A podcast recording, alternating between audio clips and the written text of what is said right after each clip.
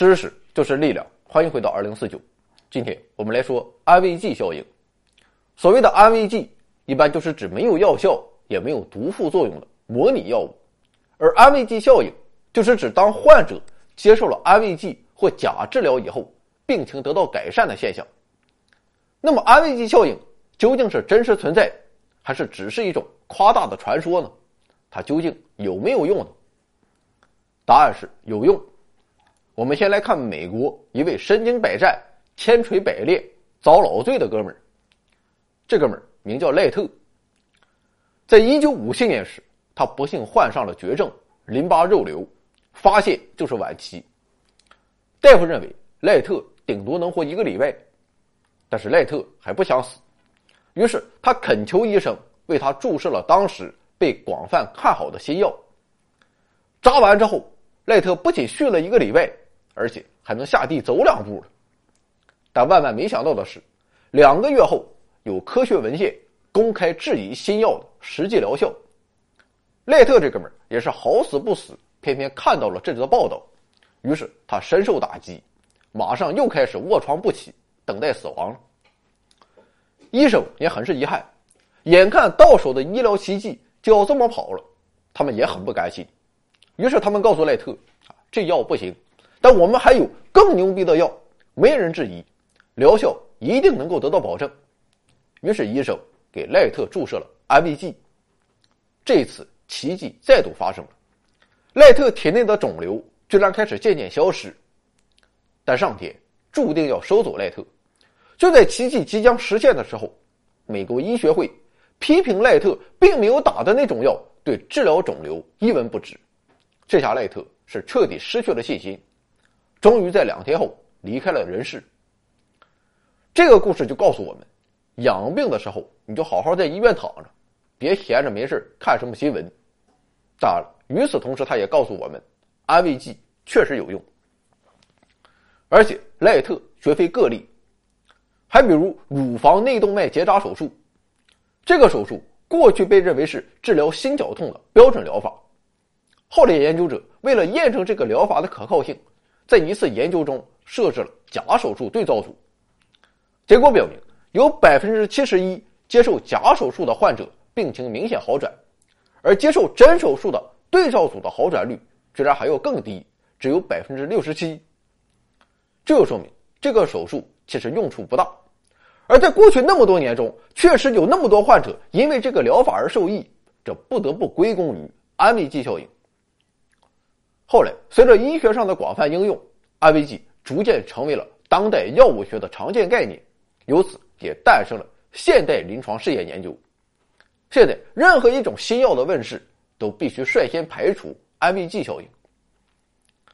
事实证明，安慰剂的应用范围十分广泛，几乎在各种类型的疾病中，安慰剂都可以起到效果。同时，它也几乎对所有人有效，不论你是文盲还是科学家。也不论你是黄博士还是思考盒子，更为牛逼的是，安慰剂对健康人也是有作用的。最典型的就是反安慰剂效应。比如我们曾在电视上看过这样的桥段：说黄博士和潘博士同去看病，潘博士有病，黄博士铁骨铮铮，一点病也没有，但二人却拿错了诊断书，结果潘博士是日益生龙活虎，黄博士却愈发萎靡不振。甚至有一项研究表明，百分之七十九的医学生都会表现出他们所研究的疾病的症状，因为他们在研究时会接触大量同类的病人，在此过程中，他们就会觉得自己也有类似的症状，最后往往就真的得偿所愿了。所以以后不要没事就去查某某疾病的症状，做个大保健之后，恨不得百度个底儿朝天。总之，安慰剂不仅有用。应用也十分广泛，更为逆天的是，即便你知道这是安慰剂，安慰剂同样可以发挥作用。哈佛大学医学院和瑞士巴塞尔大学的研究人员曾开展了这样一项实验，在实验中，志愿者被分为三组，他们需要把手臂放在一块逐渐升温的加热板上，当烫的受不了时，就自己手动停止升温，然后研究人员在他们被烫的部位涂抹安慰剂。第一组志愿者不知道那是安慰剂，还以为是治疗烫伤的神药。